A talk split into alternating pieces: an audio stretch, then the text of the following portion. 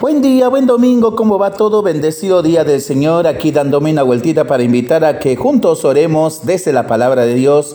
Y en esta tercera semana del tiempo del Adviento que iniciamos, el texto que se nos propone para este domingo es el Evangelio según San Mateo capítulo 11 versículos del 2 al 11. Juan el Bautista oyó hablar en la cárcel de las obras de Cristo y mandó a dos de sus discípulos para preguntarle, ¿Eres tú el que ha de venir o debemos esperar a otro?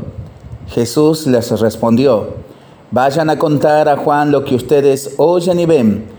Los ciegos ven y los paralíticos caminan, los leprosos son purificados y los sordos oyen, los muertos resucitan y la buena noticia es anunciada a los pobres. Y feliz aquel para quien yo no sea motivo de tropiezo.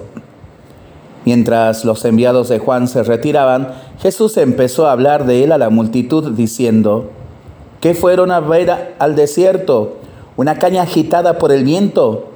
¿Qué fueron a ver? ¿Un hombre vestido con refinamiento? Los que se visten de esta manera viven en los palacios de los reyes. ¿Qué fueron a ver entonces? ¿A un profeta? Les aseguro que sí, y más que un profeta. Él es aquel de quien está escrito, yo envío a mi mensajero delante de ti para prepararte el camino. Les aseguro que no ha nacido ningún hombre más grande que Juan el Bautista, y sin embargo el más pequeño en el reino de los cielos es más grande que él.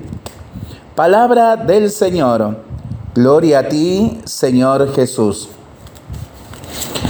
Es oportuno el mensaje que nos encontramos en este tercer domingo del Adviento el adviento nos recuerda que el Señor ya vino hace mucho tiempo en las periferias de Belén. Tenemos la esperanza de que regrese para hacer definitivamente el reino que comenzó con su predicación, muerte y resurrección. Pero hasta ese día desconocido, el Señor está continuamente viniendo, saliéndonos al paso, presente en nuestra realidad histórica y personal concreta y nos preparamos para acoger esa continua visita. Hemos sido llamados a despertar y espabilarnos y a preparar el camino al Señor y a convertirnos. Pero puede ocurrirnos como al último de los profetas, Juan, que no seamos capaces de reconocerlo. Por eso es necesario que nos detengamos en este Evangelio de hoy. Lo primero es que no es fácil reconocer al Mesías de Dios. Guiado por los profetas, Israel lo estuvo esperando durante siglos. Sin embargo, cuando llegó hasta las personas espiritualmente más preparadas y mejor dispuestas, les costó entenderlo, acogerlo y aceptarlo.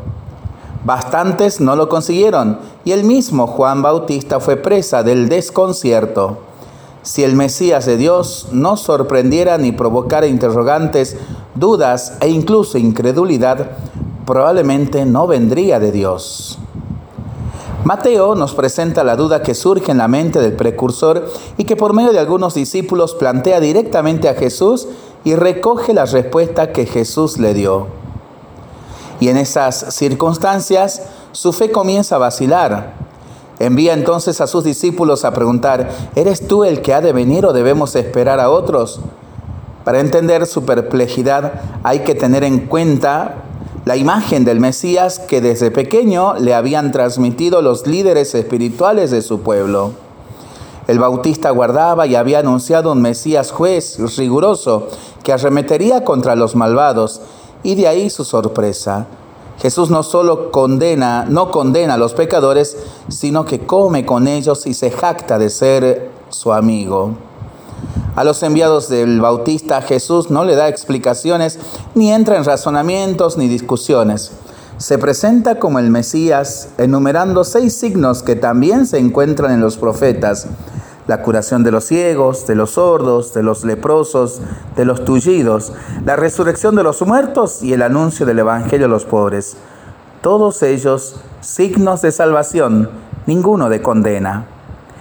Jesús concluye su respuesta con una bienaventuranza, la décima que se encuentra en el Evangelio de Mateo. Bienaventurado quien no se escandaliza de mí. Un Dios bueno y misericordioso para con todos no entraba en los esquemas de Juan.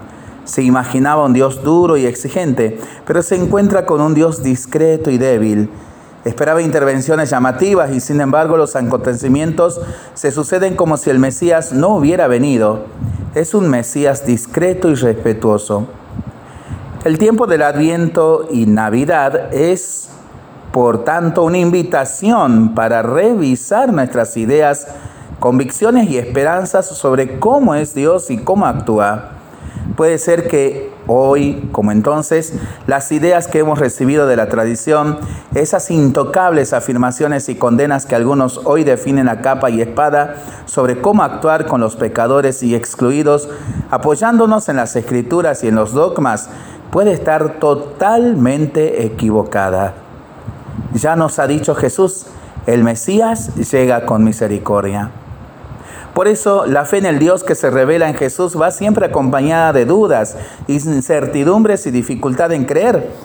El bautista representa al verdadero creyente que se debate entre muchas perplejidades y dudas y se atreve a poner en duda sus propias convicciones. En definitiva, recuperar la capacidad de asombro y sorpresa y reconocer al Mesías en estos hechos, los ciegos ven y los paralíticos andan, los leprosos quedan limpios y los sordos oyen, los muertos resucitan y los pobres son evangelizados. Cuando quedan atrás la duda y la aflicción, cuando el desierto florece, se fortalecen las manos débiles, cuando las gentes pueden retornar en paz a su tierra. Es decir, cuando se lucha, defiende y acompaña la dignidad del hombre y la vida, porque entonces Hoy y siempre el Señor viene en persona a salvar. No es tan difícil reconocerlo, ¿no? ¿O sí? Para pensarlo y para rezarlo en familia y entre amigos, ¿no? Mientras lo hacemos, pedimos al Señor su bendición. Le seguimos pidiendo por el fin de la pandemia, de las guerras y por el buen tiempo para nuestras vidas, nuestros animalitos y nuestros campos. Y nosotros responsablemente nos cuidamos y nos comprometemos a ser verdaderos instrumentos de paz. Que el Señor nos bendiga en el nombre del Padre, del Hijo y del Espíritu Santo. Amén. Que tengamos un excelente domingo en familia.